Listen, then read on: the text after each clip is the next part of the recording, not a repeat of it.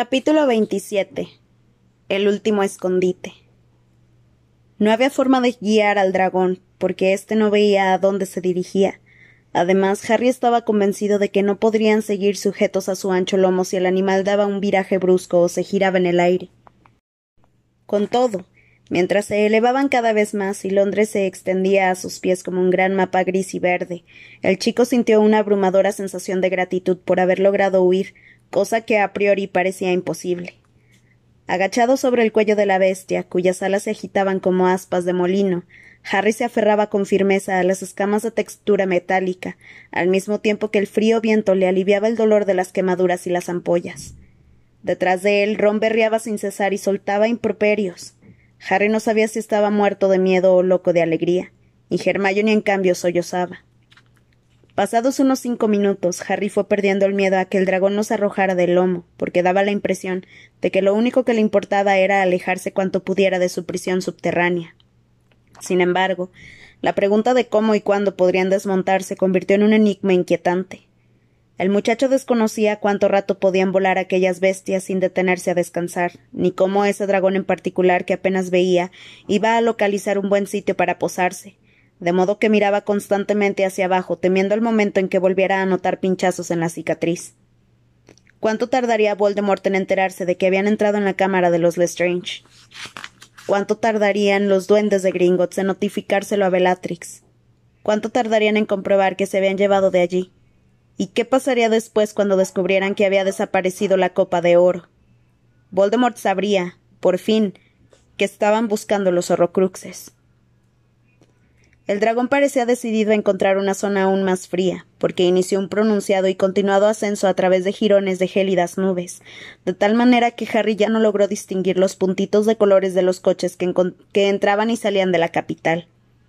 Sobrevolaron campos divididos en parcelas verde y marrón, carreteras y ríos que discurrían por el paisaje como cintas, unas mates y otras atinadas. ¿Qué crees que busca? Gritó Ron al ver, que se, al ver que se encaminaban hacia el norte. No lo sé, contestó Harry. Aunque tenía las manos entumecidas de frío, no se atrevía a moverlas por temor a caerse, y llevaba un rato preguntándose qué harían si veían la costa allá abajo, en caso de que el dragón se dirigiera hacia alta mar. Estaba congelado y agarrotado, y por si eso fuera poco, muerto de hambre y sed. Se preguntó cuánto habría comido la bestia por última vez.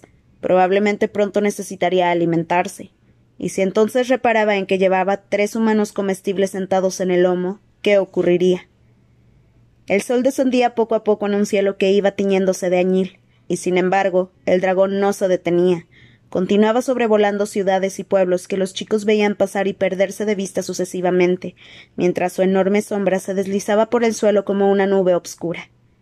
A Harry le dolía todo el cuerpo del esfuerzo que le requería sujetarse al animal. Me lo estoy imaginando, gritó Ron tras un rato de silencio. O estamos descendiendo. Harry entornó los ojos y vio montañas verde obscuro y lagos cobrizos a la luz del ocaso. El paisaje se vislumbraba más amplio y más detallado, y el muchacho se preguntó si el dragón habría adivinado la presencia de agua por los destellos que producía el sol en los lagos. En efecto, la bestia volaba cada vez más bajo, describiendo una amplia espiral y encaminándose al parecer hacia uno de los lagos más pequeños. Saltemos cuando haya descendido lo suficiente, propuso Harry. Lancémonos al agua antes de que nos descubra. Los demás asintieron, ni con un hilo de voz. Harry veía la panza del dragón enorme y amarillenta reflejada en la superficie del agua. Ahora. Resbaló por la hijada y cayó en picada, saltando de pie al lago sin imaginar que la caída sería tan brusca. Golpeó el agua violentamente y se sumergió como una piedra en un gélido mundo líquido, verdoso y lleno de juncos. Pataleó hacia la superficie y emergió jadeando. Enseguida vio unas amplias ondas concéntricas que partían de los sitios donde había caído Ron y Hermione. El dragón no había notado nada y ya se hallaba a bastante distancia, descendiendo también en picada hacia la superficie del lago para recoger agua con el, con el morro cubierto de cicatrices. Cuando Ron y Hermione emergieron a la superficie resoplando y boqueando, el dragón siguió volando, batiendo las alas con fuerza, y finalmente se posó en la orilla más distante. Los tres chicos nadaron hacia la orilla opuesta. El lago no parecía muy profundo y al poco rato se trató más de abrirse paso, en, paso entre juncos y barro que de nadar. Al fin se desplomaron empapados, jadeando y agotados sobre la resbaladiza hierba. Hermione se dejó caer entre toses y estremecimientos. Harry había podido tumbarse y dormirse en el acto, pero se puso en pie, sacó la varita y se dispuso a hacer los habituales hechizos protectores alrededor. Cuando hubo terminado se reunió con sus amigos y se detuvo a observarlos por primera vez desde que escaparan de la cámara de Gringotts. Ambos tenían grandes quemaduras rojas en el rostro y los brazos, la ropa chamuscada, y hacían muecas de dolor mientras se aplicaban esencia de díctamo en las numerosas heridas. Hermione le pasó el frasco a Harry, y luego sacó tres botellas de jugo de calabaza que se había llevado del refugio, así como túnicas secas y limpias para todos. De manera que se cambiaron y bebieron jugo con avidez. Veamos, dijo Ron al cabo de un rato, mientras se miraba cómo volvía a crecerle la piel de las manos. La buena noticia es que tenemos el Horrocrux, y la mala es que hemos perdido la espada, concluyó Harry apretando los dientes, al mismo tiempo que vertía unas gotas de díctamo por un agujero de los pantalones vaqueros en una quemadura que tenía en la pierna. Exacto. Hemos perdido la espada, confirmó Ron.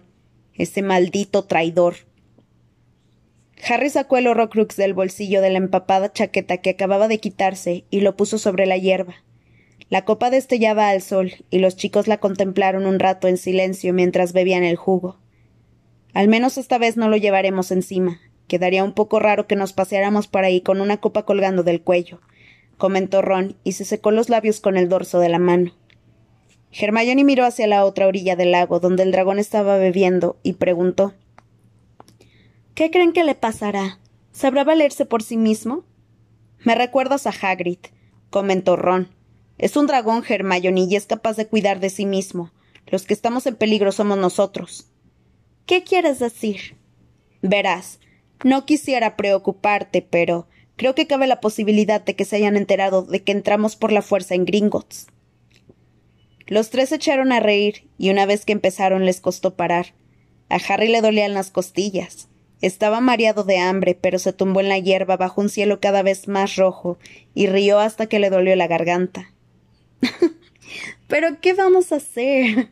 Preguntó Hermione al fin, hipando hasta que se puso seria. Quien ustedes saben seguramente ya no tiene ninguna duda de que sabemos lo de sus horrocruxes. A lo mejor están demasiado asustados para contárselo, especuló Ron. A lo mejor no se lo dicen. De pronto, el cielo, el olor del agua y la voz de Ron se extinguieron de súbito, y el dolor hendió la cabeza de Harry como un golpe de espada. Se hallaba de pie en una habitación en penumbra ante un semicírculo de magos. En el suelo, arrodillada a sus pies, había una pequeña y temblorosa figura. ¿Qué has dicho? Su voz sonaba aguda y fría, pero la ira y el miedo ardían en su interior. Lo único que temía, pero no podía ser verdad. No se explicaba cómo. El duende temblaba, incapaz de alzar la vista hacia aquellos ojos rojos que lo contemplaban. Repítelo, murmuró Voldemort. Repítelo. Mi, mi, mi señor, tartamudeó aterrado el duende de negros ojos desorbitados. Mi, mi, mi señor, intentamos detener a los impostores, mi señor, pero entraron en la cámara de los Lestrange. ¿Impostores los llamas? ¿Qué impostores? Creía que Gringotts tenía sistemas para descubrir a los impostores. ¿Quiénes eran? Eran. eran. Potter y dos, dos cómplices. ¿Y qué se llevaron? preguntó Voldemort, subiendo el tono atenazado por un espantoso temor. Habla. ¿Qué se llevaron? una, una copa pequeña de oro, mi señor. El grito de rabia y rechazo le brotó como si lo hubiera emitido otro ser. Estaba enloquecido, frenético. No podía ser cierto. Era imposible. No lo sabía nadie. ¿Cómo había descubierto aquel chico su secreto? La varita de Sauco acuchilló el aire y hubo una erupción de luz verde en la habitación. El duende arrodillado cayó muerto y los magos que contemplaban la escena se dispersaron, aterrados. Bellatrix y Lucius Malfoy adelantaron a los otros en su carrera hacia la puerta. La varita de Voldemort se abatió una y otra vez, y todos los que se quedaron en la estancia murieron por haberle llevado aquella noticia, o por haberse enterado de lo que había dicho el duende acerca de la copa de oro. Solo entre los cadáveres, Voldemort iba y venía, furioso, mientras visualizaba mentalmente sus tesoros, sus salvaguardas, sus anclas a la inmortalidad. Habían destruido el diario y acababan de robar la copa. Y si el chico sabía de los restantes. Lo sabía, había actuado ya, había buscado más horrocruxes. ¿Estaba Dumbledore detrás de todo aquello? Dumbledore, que siempre había sospechado de él. Dumbledore, a quien dieron muerte siguiendo sus órdenes. Dumbledore, cuya varita había pasado a su poder y sin embargo desde la ignominia de la muerte seguía actuando por medio del chico, aquel maldito chico. Pero si éste hubiera destruido alguno de sus horrocruxes, él, Lord Voldemort, él, el más grande de todos los magos, él, el más poderoso, él, el asesino de Dumbledore y de tantos otros seres despreciables y anónimos, lo habría sabido, lo habría notado, ¿Cómo no iba a saberlo Lord Voldemort si lo hubieran atacado a él, si hubieran mutilado al ser más importante y valioso del mundo? Lo cierto era que no había notado nada cuando destruyeron el diario, pero creyó que se debía a que entonces no tenía cuerpo con que percibir algo, porque ni siquiera era un fantasma. No, seguro que los otros estaban a salvo, los otros horrocruxes debían de estar intactos. Pero necesitaba comprobarlo, tenía que estar seguro. Se paseó por la habitación apartando de una patada el cadáver del duende, mientras las imágenes se volvían borrosas al tiempo que le ardían en su hirviente cerebro. El lago, la choza y Hogwarts. Entonces un atisbo de calma enfrió su rabia y se preguntó. El chico no podría saber que él había escondido el anillo en la choza de los Gaunt. Nadie tenía conocimiento de que él estuviera emparentado con esa familia.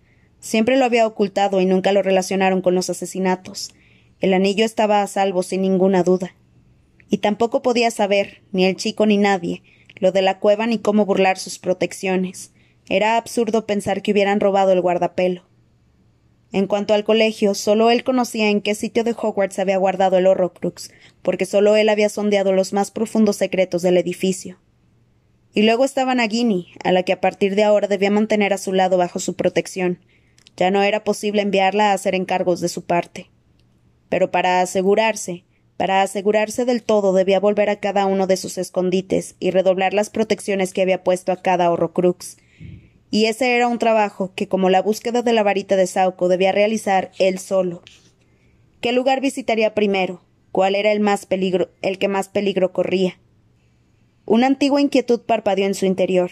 Dumbledore sabía cuál era su segundo nombre, y podría haberlo relacionado con los Gaunt, la casa abandonada de esa familia era, quizá, el menos seguro de sus escondites, y sería allí a donde iría primero.